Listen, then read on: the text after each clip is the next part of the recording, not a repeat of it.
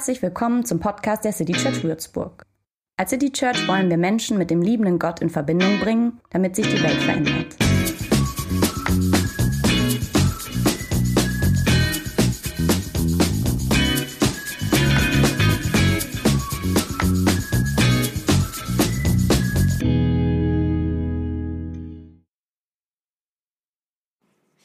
Ich möchte euch heute von Lebensmomenten erzählen, ähm, die mich einsam machen. Und manchmal auch solche Steine von außen äh, draufgestapelt werden, manchmal aber auch, ähm, weil ich vielleicht selber welche aufstaple aus Schutz oder als Scham zum aus Scham zum Beispiel. Ähm, ich habe überlegt, wie ich das mache. Ihr hört heute viel von mir. Und ähm, das mag ich gerne am Anfang betonen, weil ich damit nicht äh, eine Gruppe oder eine Schublade repräsentiere und sage, so ist das bei allen. Ähm, als wüsste ich darüber das Einzige zu sagen. Meine Oma zum Beispiel habe ich gedacht, die würde, glaube ich, noch mal was ganz anderes ähm, über Einsamkeit oder Single sein sagen. Ähm, oder ein Mann vielleicht in meinem Alter oder ein alleinerziehender Vater. Ähm, ich mag nicht nur theoretisch über Single-Sein äh, reden, sondern ich erzähle euch ein bisschen aus ähm, meinem Leben, weil ich glaube, dass es auf Bühnen in Kirchen und Gemeinden zu wenig getan wird.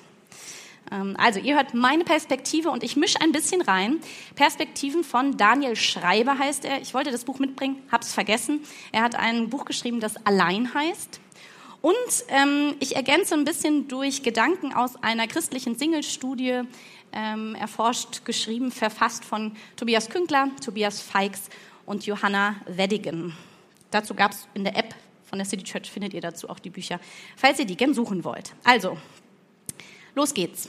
Hm, hätte jemand meinem 17-jährigen Ich gesagt, dass ich mit 32 noch Single bin, ähm, dann hätte ich dieser Person nicht geglaubt. Und wenn, ähm, hätte ich das auf gar keinen Fall so gewollt. In meiner jugendlichen Vorstellung äh, gab es nur diese eine glückliche Lebensgeschichte. Beruf erlernen, darin arbeiten, Mann finden, heiraten, eigenes Haus, eigene Wohnung, Kinder, Enkelkinder, Oma, alt sein. Ist ein bisschen plakativ, ich weiß, aber irgendwie auch nicht. Daniel Schreiber formuliert in seinem Buch, dass die Liebe einen festen Platz am Horizont vom Erwachsensein habe. Sie ist das, was die meisten hoffen zu finden und ist am ehesten der Inbegriff von Glück. Und das geht vielleicht noch weiter. Wer die Liebe gefunden hat ähm, und die sich gefestigt hat, der gründet Familie. Das gesellschaftlich gewachsene Idealbild ähm, eines sinnhaften und vermeintlich glücklichen Lebens. Und diese Vorstellung, ja, an diesem Ideal mit 32 noch so hinterher zu hängen, wenn man das so möchte, wie ich es heute tue, hätte mich damals bitter enttäuscht ähm, und auch irgendwie Angst gemacht. Gleichzeitig war ich damals mit, keine Ahnung, 15, 16, 17 noch super optimistisch. Also natürlich habe ich geglaubt, dass Gott einen Partner, einen Mann für mich vorgesehen hat und äh, ich warte einfach nur auf den. Habe ich auch lange gemacht, habe viel dafür gebetet, ähm, mir eingeredet, der wird schon kommen. Und dazu bin ich ehrlich gesagt auch äh, ermutigt worden in dem Kontext, wo ich aufgewachsen bin, in meiner Gemeinde. Können wir mal drüber nachdenken, wie das in der City Church ist, ja? Also mir wurde schon suggeriert, das wird auch was.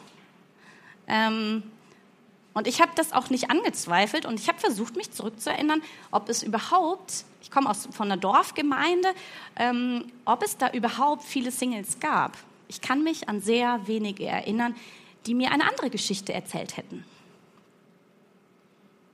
Und je älter ich dann geworden bin, ähm, desto weniger konnte ich irgendwie diese Idealgeschichte aufrechterhalten. Also da haben sich zu meiner Hoffnung immer mehr Zweifel mit dazu gemischt. Da kamen Fragen auf bei mir, aber auch bei anderen. Warum hast du eigentlich keinen Freund? was, wenn ich niemanden finde? Vielleicht bin ich ja auch gar nicht fähig, überhaupt eine Beziehung zu führen. Vielleicht hat es ja deswegen nicht geklappt. Vielleicht eher unangenehme Fragen. Ich habe mal in einer Gemeinde gepredigt Und dann kommt man immer ein bisschen früher, weil man mit der Technik auch noch Sachen absprechen will oder so. Und da saß ein alterer Herr, vielleicht 80. Und er hat gefragt, ob ich denn hier predigen würde. Da habe ich gesagt, ja. Und dann hat er, ich, ich glaube, er hat nicht viele Fragen gestellt. Die dritte oder so war, und wo ist denn Ihr Mann? Und ich war in dem Moment so unfassbar sprachlos, ein bisschen schade. Heute wäre ich, glaube ich, schlagfertiger gewesen. Aber damals 4, 25, ähm, habe ich gesagt, äh, ich habe hab keinen Mann. Und dann hat er und ich weiß nicht mehr den Wortlaut und wie er genau es gesagt hat, aber er war sehr verwundert darüber und hat gesagt, wie man denn Theologie studieren und in der Gemeinde arbeiten könnte ohne einen Mann. So, ich weiß gar nicht mehr, wie ich mich da so rausgewunden habe. Auf jeden Fall habe ich irgendwie geschafft, dieses Gespräch zu beenden und habe auf der Bühne beim Predigen gestanden und gedacht, nicht ihn anschauen, nicht an das denken, was er zu mir gesagt hat, um nicht in dieses Thema einzusteigen. Äh, Konzentration woanders hinzumachen. Ja, also es gibt unangenehme und unsensible und unpassende Fragen, die mich, ähm, die ich mir aber auch teilweise manchmal selbst gestellt habe. Ähm, Hoffnungen, Sehnsüchte haben irgendwie so ein bisschen an Zuversicht verloren. Da kamen Fragen auf und Befürchtungen. Manchmal haben andere auch versucht, ähm, so eine Hoffnung aufrecht zu erhalten. Bist ja noch jung, wird schon noch oder so ähnlich. Ähm, und ich habe gemerkt, wenn ich ehrlich zu mir selber bin, ich habe denen immer ein bisschen weniger geglaubt, diesen Menschen, die das zu mir gesagt haben weil ich das anders erlebt habe. Und habe eher öfter gedacht, wie ist es denn eigentlich, wenn ich nicht heirate, wenn ich kein, keine Mama werde? Ja, was ist denn dann eigentlich? Und das fällt mir heute, glaube ich, leichter, naja, in manchen Momenten leichter zu denken als damals. Manchmal trifft mich das aber immer noch, ähm, weil dieser Gedanke würde heißen, ich müsste ähm, Abschied nehmen von der Lebensplanung die mich die ersten 20 Jahre meines Lebens sehr geprägt hat und begleitet hat. Ähm, ich müsste anfangen, um manche existenziellen Lebensträume zu trauern, die sich vielleicht nie erfüllen werden. Ein, sich ein Leben ohne Mann oder ohne Familie vorzustellen, fällt mir auch dann schwer, weil dieses Wort, was meinen Beziehungsstatus beschreibt, ein bisschen ätzendes Wort ist. Also Single sein wird im Wert zumindest von meinem Empfinden, oftmals ähm, niedriger eingestuft. Ähm, und auch dieser Begriff an sich ist schon äußerst schwierig. Also gib mal bei Google Single ein. Ähm, da find, also kannst du mal machen, da findest du viele Möglichkeiten, wie du auf jeden Fall einen Partner finden solltest. Erste Einträge, Singlebörsen und sowas. Also da wird nicht erklärt, was der Beziehungsstatus ist und wenn, dann geht es immer um etwas, ein Zustand, der so ein Zwischenzustand ist. Der sollte sich schon noch ändern. Und ich gebe dir jetzt mal Tipps, wie man das ändern könnte. So, das suggerieren diese Seiten. Also, es ist irgendwie was, was verändert werden muss. Als würde zum großen Glück noch was fehlen. Als bräuchte ich noch eine Ergänzung. Also, wer keine Liebesbeziehung hat, ist gescheitert? Fragezeichen. Ähm, ihm oder ihr mangelt es an etwas. Und ich glaube, nicht viele Menschen, die alleine oder einsam leben, fragen, sie sich, fragen sich, ob sie selber daran Anteil haben. Liegt es an mir? Ist es meine Schuld? Bin ich nicht gut genug? Die Gedanken kenne ich auch. Und ich kenne auch ein Gefühl, was sich Schämen nennt, die Scham. Ich habe es nicht hinbekommen. Ähm, schäme mich, wenn mich zum Beispiel wer fragt, Lisa, wo und wie wohnst du denn eigentlich? Und dann muss ich sagen, alleine. Und irgendwie merke ich, dass mir das schwerfällt, das zu sagen, wenn mich das jemand fragt. So. Oder wenn bei Einladungen gesagt wird, kannst du einen Anhang mitbringen. Scheiße, ich habe nicht mal mehr die Option, einen Anhang mitzubringen. So würde ich gerne, geht aber gar nicht. Ähm, oder wenn ähm, ich war auf einer Hochzeit und da war das Gästebuch schon vorgeformt und jeder Hochzeitsgast, jede Hochzeitsgästin gendert man, egal, ähm, hat so eine Seite vorgegeben gehabt. Also ich konnte irgendwie nicht aussuchen, mit meinen Freunden, mit denen ich auch da war, zusammen eine zu machen. Also musste ich allein auf dieses Foto und alleine eine Seite gestalten. Hat mich auch genervt. Fand ich auch unangenehm, ja? Oder, ähm, also ich nehme euch jetzt einmal ein bisschen mit rein in mein Erleben. Ähm, in Corona gab es eine Phase, da durften sich, ähm, glaube ich, zwei Haushalte, aber nur drei Leute treffen. Und jemand hat mich gefragt, was ist denn das für eine dumme, also für eine merkwürdige Regelung. Wer trifft sich denn alleine mit einem Paar? Und dann musste ich sagen, ja, fuck ich. So, ähm, das mache ich ganz schön oft. Das ist eine ganz normale äh, Sache in meinem Leben, weil man trifft sich ja nicht immer automatisch nur mit zehn Leuten, mal vielleicht mal zu zweit. aber oft eben auch mit Paaren. Also das ist irgendwie was ganz Normales in meinem Leben. Und es ist mit ganz vielen Paaren auch überhaupt nicht schlimm und auch schön. Aber es konfrontiert mich trotzdem mit dem Gedanken, ähm, dass ich alleine bin. Dass die meisten mittlerweile auch um mich herum eine Person haben, mit der sie nochmal irgendwie besonderer verbunden sind. Ja, in einer Beziehung, jetzt zumindest in einem vielleicht auch manchmal idealisierten Bild, ich weiß, ähm, ist man für eine andere Person von einer zentralen Bedeutung. Und das spricht einem selbst irgendwie auch Bedeutung zu. Und manchmal hätte ich auch gern so eine Person. Also einen Menschen, der in besonderer Weise auf sich und mich irgendwie achtet. Wo im Zweifel klar ist, dass der sich, ähm, dass den interessiert, wie es mir geht und was ich zu einer wichtigen Entscheidung denke. Mir würde ein verlässliches Gegenüber gut tun, weil ich ein Mensch bin, der sich immer mal gerne wieder nochmal rückversichert. Das brauche ich irgendwie. Nochmal einmal kurz fragen, ist es so, Mama so? Das würde ich auch gerne manchmal näher haben, ohne dass ich erst eine Freundin anrufen muss und sie fragen muss. Ähm, und noch ein Gedanke und dann gehen wir ein Stück weiter.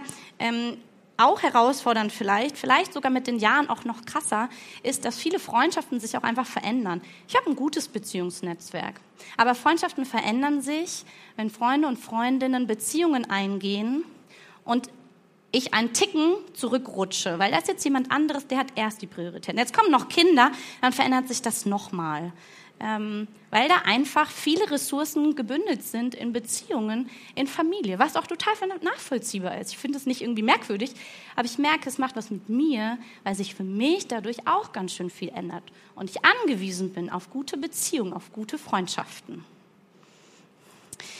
das ist vielleicht so ein bisschen von meinem Erfahrungshorizont. Ihr merkt schon, dass der vielfältig ist. Dazu gäbe es ganz viel Schönes und auch noch ganz viel Trauriges zu sagen. Ähm, und wenn ihr jemand anderen fragen würde, der Single ist, der würde vielleicht was ganz anderes erzählen. Der würde sagen, das Beste, was mir je passiert ist. Könnte auch sein. Ja, besser geht's gar nicht. Ähm, und vielleicht kannst du dich mal fragen, wenn du Single bist, ähm, welche Gedanken und Erinnerungen oder Momente du vielleicht in deinem Kopf hast, die dir begegnen welche Gefühle sich da melden. Wenn du nicht Single bist, kennst du welche? Teilst du sogar mit jemandem dein Leben, eine Freundschaft, der Single ist? Oder auch ganz unabhängig von diesem Beziehungsstatus, Einsamkeit betrifft nicht nur Menschen, die ähm, vielleicht alleine leben. Ja? Also in dem Text, den Ben vorhin zitiert hat, alleine Leben heißt ja auch nicht automatisch, dass man einsam ist. Das ist ja irgendwie auch eine komische Ansicht. Vielleicht ist es eher so. Aber unabhängig davon glaube ich, dass wir alle einsame Momente kennen, wo wir Mangel erleben, wo was fehlt. Das ist eine sehr existenzielle Erfahrung und die wird subjektiv auch unglaublich unterschiedlich gefühlt. Und ich habe auch den Eindruck, dass es wenig hilfreich ist, den Einsamkeitsgrad irgendwie vergleichen zu wollen oder werten zu wollen. Meine Einsamkeit als Single fühlt sich anders an als deine Einsamkeit.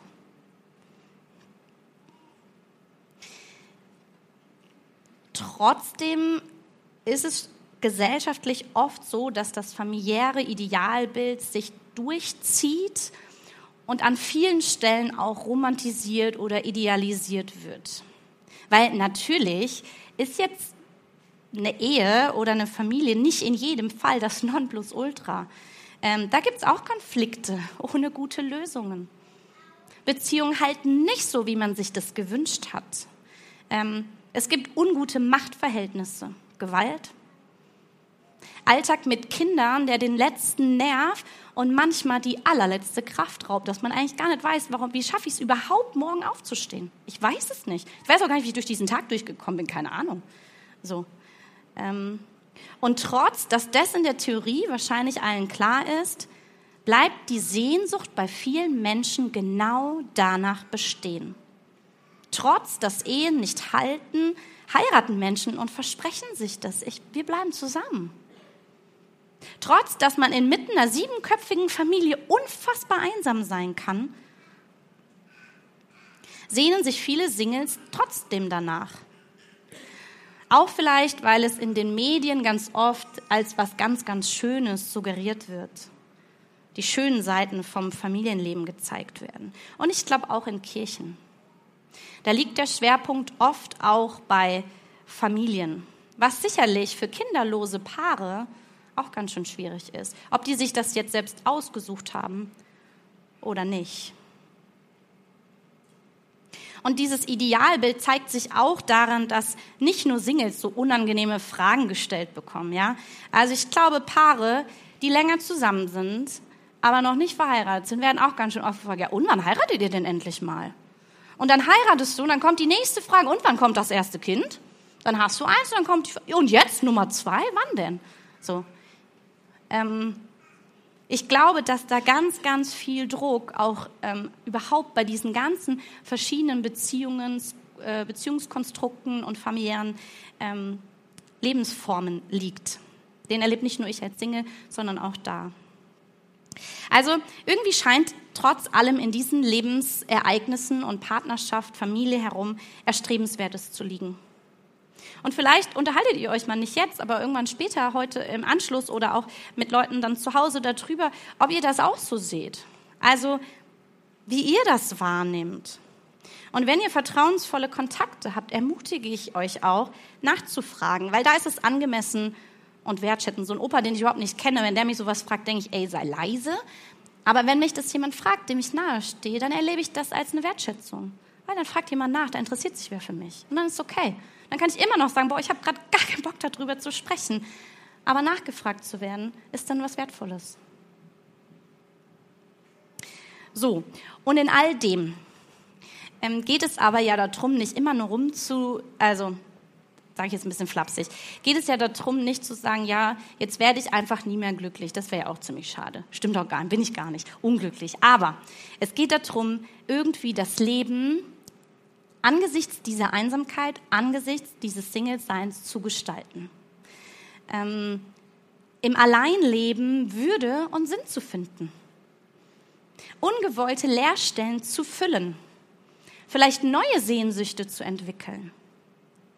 Und damit einen Platz im gesellschaftlichen Kontext zu finden. Ähm, ich glaube, das ist nicht so einfach, weil da ähm, sehr existenzielle Fragen bleiben. Ja, habe ich auch noch nicht überall eine Antwort drauf. Also zum Beispiel, ähm, wie tragfähig ist denn ein Leben auf Dauer ohne Liebesbeziehung? Können Freundschaften oder so gemeinsames Leben wie in Kommunitäten, ähm, können die eine ähnliche Verbundenheit bieten? Verlässlichkeit? Sicherheit? Ähm, bei mir bleibt oft, trotz dass ich gut ähm, vielleicht eingebunden bin und gute Netzwerke habe, eine Leerstelle trotzdem da. Also es ist irgendwie nicht genau das Gleiche. Ohne zu sagen, dass es dann auf jeden Fall mit einer Beziehung besser wäre, ist ja auch eine, ein Ideal, was wahrscheinlich gar nicht immer so ist. Ähm, aber in dieser Single-Studie war das auch ein Ergebnis. Also viele Singles sind gut eingebunden und ihnen, sie sehen sich trotzdem nach etwas so, was fehlt. Also scheinbar gibt es irgendwie auch keinen einfachen Fahrplan, ähm, aber es ist wichtig, damit leben zu lernen. Und ich finde oder ich würde mir wünschen, dass Singles dann nicht ein Plan B, C, C, E, D, Z ist, sondern ein Plan A. Einer von mehreren Plänen A, die genau gleichberechtigt nebeneinander stehen können. Und ich kann mir das oft in meinem Kopf sagen, aber das zu fühlen ist trotzdem nochmal was ganz anderes. Theoretisch weiß ich, dass das auch so ist und dass das so sein kann. Aber es ist manchmal nicht so leicht, das auch zu fühlen. Ähm, und ehrlich gesagt ist ja jetzt auch Alleinsein oder auch mal einsam sein jetzt auch nicht immer nur was Schlechtes. Das ist ja auch was, wo man sich äh, vielleicht bewusst Zeit für nimmt. Leute, die mal allein einen Kaffee trinken gehen. Endlich mal raus aus diesem Trubel. Ähm, da kann man nämlich, glaube ich, auch ganz anders auf sich selber schauen, Bedürfnisse wahrnehmen, Gefühle wahrnehmen, Selbstbewusstsein finden. Ähm, und natürlich liebe ich das auch am Singen sein, dass ich Freiheiten habe, die ich in der Familie nicht hätte. Also theoretisch könnte ich gefühlt in jedes Abenteuer starten, was ich wollen würde. Bräuchte man vielleicht auch ein bisschen mehr Geld für, aber theoretisch ja flexibel und unabhängig.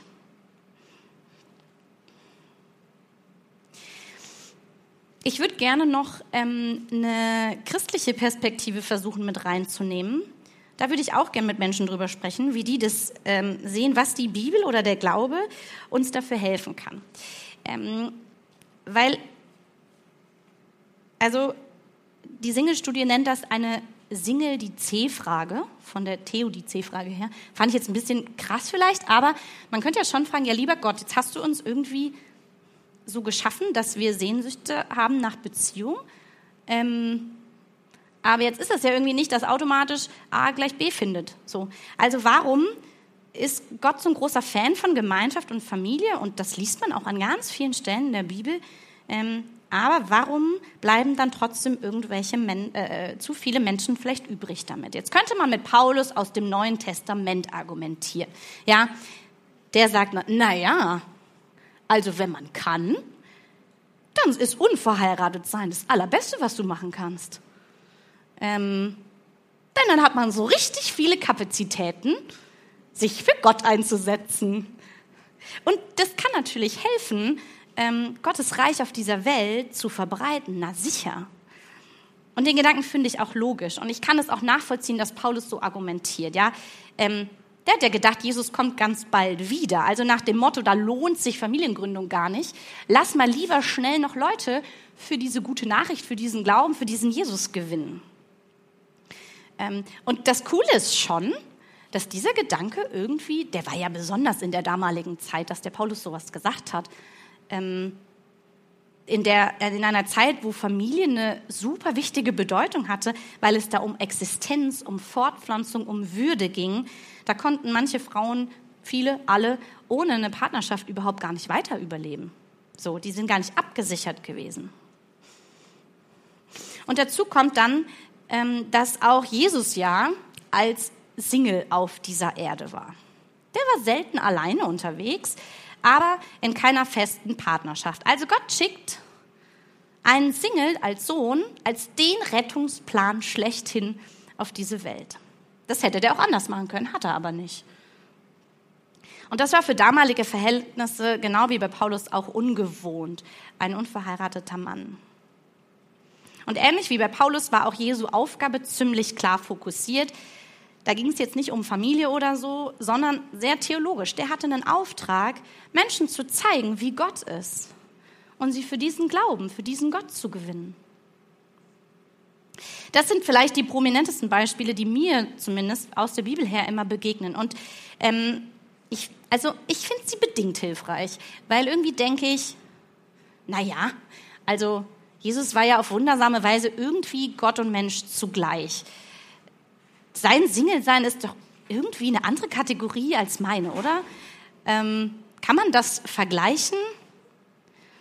Und Paulus, okay, also der hatte scheinbar eine klare Berufung, die aber nicht automatisch jeder Single heute hat. In dieser Single-Studie ähm, wurden 2000, 3200 christliche Singles befragt und nur 4% davon haben angegeben, dass sie Single sind und sein wollen, weil sie sich von Gott dazu berufen fühlen. Die anderen 96 nicht. Also 96 Prozent im Gegenteil wünschen sich eine Partnerschaft, denen fehlt etwas. Und die können nicht so sagen, ja, ist ja super, habe ich ganz viel Zeit für Gott. Also einfach so hochmotiviert und aus vollem Herzen Single sein wie Paulus und sich voll und ganz für Gott einsetzen, das ist auch nicht bei allen Singles gegeben. Was findet man in der Bibel noch? Ähm, es wird öfter ein Vers vom Anfang der Bibel zitiert, oft bei Hochzeiten, fast immer, glaube ich. Es ist nicht gut, dass der Mensch allein ist. Steht im Zusammenhang mit Partnerschaft ähm, und da einen allgemeingültigeren Sinn herauszulesen, finde ich schwierig, weil Singles, wie ich schon gesagt habe, sind ja nicht automatisch alleine. Das stimmt ja gar nicht. Also sie können einsam sein, ja, aber sie sind ja nicht automatisch alleine. Manche aber auch schon. Das ist mir auch nochmal wichtig zu sagen. Ähm, es kommt auch ganz schön auf die eigene Persönlichkeit und die Ressourcen, glaube ich, an, ähm, wie man damit irgendwie auch umgehen und das gestalten kann. Menschen, die vielleicht weniger Sozialkompetenz gelernt haben, tun sich vielleicht schwerer als andere, die das haben. Die, die einen höheren Bildungsstand haben, tun sich vielleicht leichter, weil sie einen guten Job haben und sich nicht um Finanzen große Sorgen machen müssen. So, jetzt frage ich aber trotzdem danach, was der Gottes- und Glaubensbezug ähm, aber auch leisten kann. Und vielleicht ist es ein Gedanke, der mit diesem ist es nicht gut, dass der Mensch alleine zusammenhängt. Ähm, geschaffen als Ebenbild Gottes. Also du und ich, wir sind alle, unabhängig vom Beziehungsstatus, so geschaffen, dass wir ähm, miteinander und mit Gott Beziehungen leben können. Als Beziehungswesen brauchen wir andere Menschen, nicht nur in Liebesbeziehungen. Auch, ich glaube, auch verheiratete Menschen brauchen das. Andere Beziehungen, Freundschaften, verschiedenes Miteinander, wo wir füreinander da sein können. Und ich merke, dass ich noch eine Facette von diesem Ebenbild mag, geschaffen zu sein von Gott. Also du und ich, ein geliebter Mensch.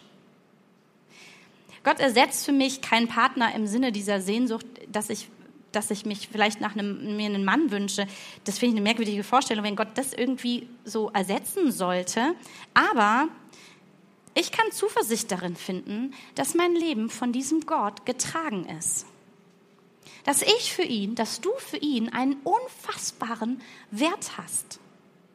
Ohne was zu leisten, ohne mich passend zu kleiden, ohne einen passenden ein Haus oder eine Wohnung zu haben, einen guten Job oder nicht, eine Beziehung oder nicht. Nö. In Gottes Sinn bist du einfach genug.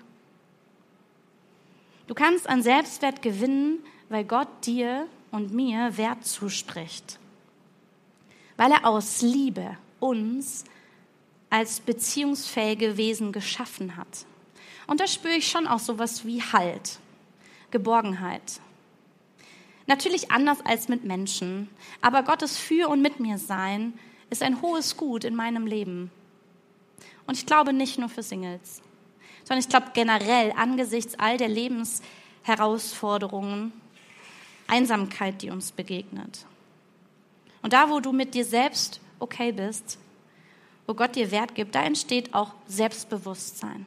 Ich stärke, Zufriedenheit, da kannst du vielleicht Stärken entfalten und selbstwirksamer werden. Und zum Schluss zwei Gedanken nochmal in konkreter vielleicht in Bezug auf Gemeinde. Ähm, wie können wir als City Church Einsamkeit im größeren ähm, Sinne, Zusammenhang, aber eben auch im konkreten, ein, den Singles zum Beispiel begegnen? ich weiß auch nicht so einen ganz richtigen Weg. Ich finde das schwierig. Ähm, welche Optionen auch am Ende für diese Vielfalt an Singles hilfreich sind. Nochmal vom Anfang, meine Oma bräuchte was ganz anderes, als ich brauche.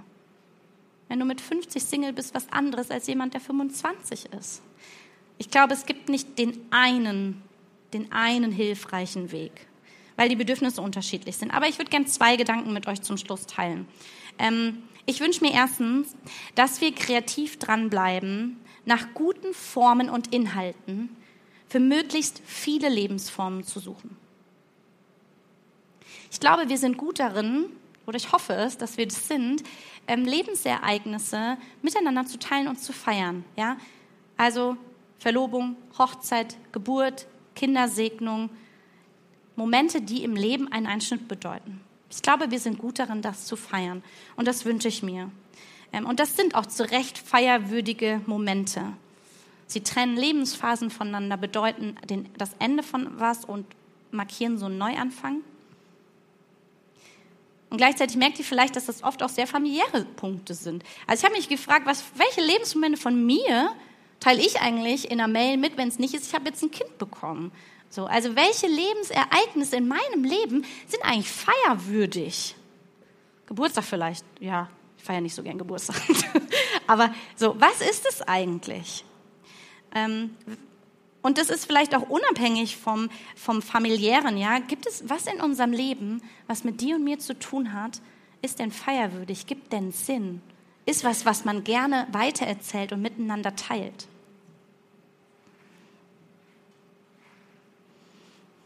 Und ich glaube, das könnte auch helfen, weil sie, weil es bei mir manchmal vielleicht auch gar nicht so leicht ist, Lebensphasen zu erkennen.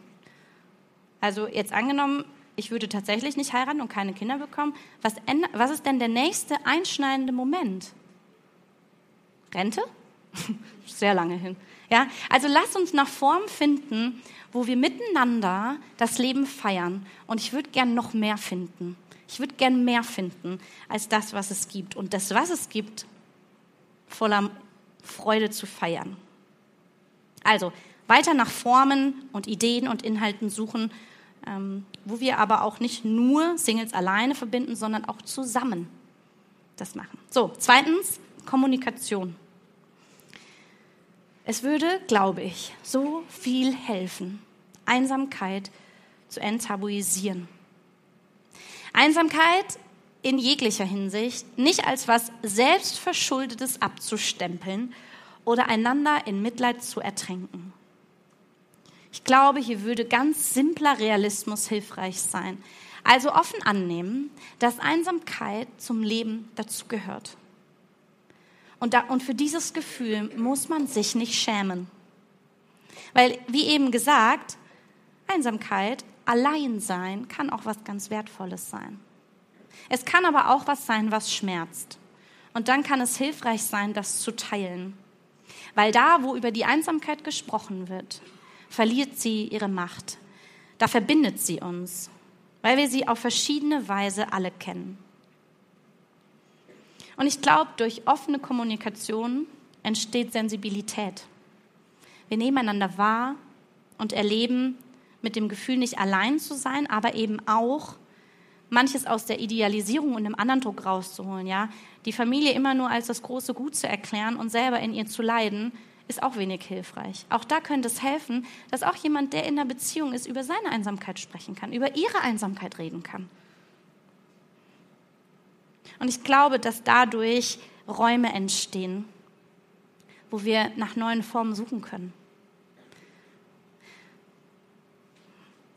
Dass Räume entstehen, wo wir miteinander das Leben teilen. Weil wenn das passiert, dann können vielleicht Steine weniger werden. Dann muss ich mich nicht mehr dahinter verstecken. Dann sagt vielleicht jemand einen Spruch weniger bin ich gespannt, ob das klappt. Klebt es fest?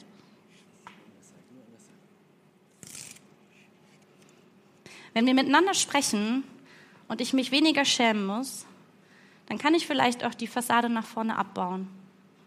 Dann baut nicht noch jemand noch mehr drauf, sondern es geht vielleicht nach unten. Und man kann Stein für Stein was abbauen. Da kommt auch immer mal wieder einer dazu. Aber ich glaube, da wo wir anfangen, miteinander darüber zu sprechen und das zu enttabuisieren, da wird Isolation kleiner und das Miteinander größer.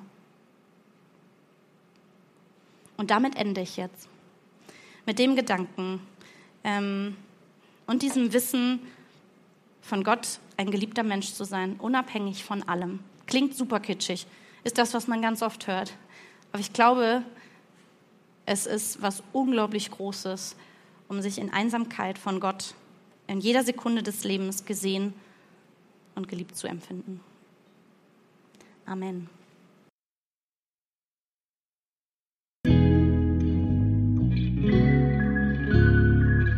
Infos zu dem, wer wir sind und was wir machen, kannst du unter citychurch.de nachlesen. Wenn du uns unterstützen willst, und wir brauchen Unterstützung, findest du Informationen dazu in den Show Notes oder unter citychurch.de-spenden. Vielen Dank und bis zum nächsten Mal.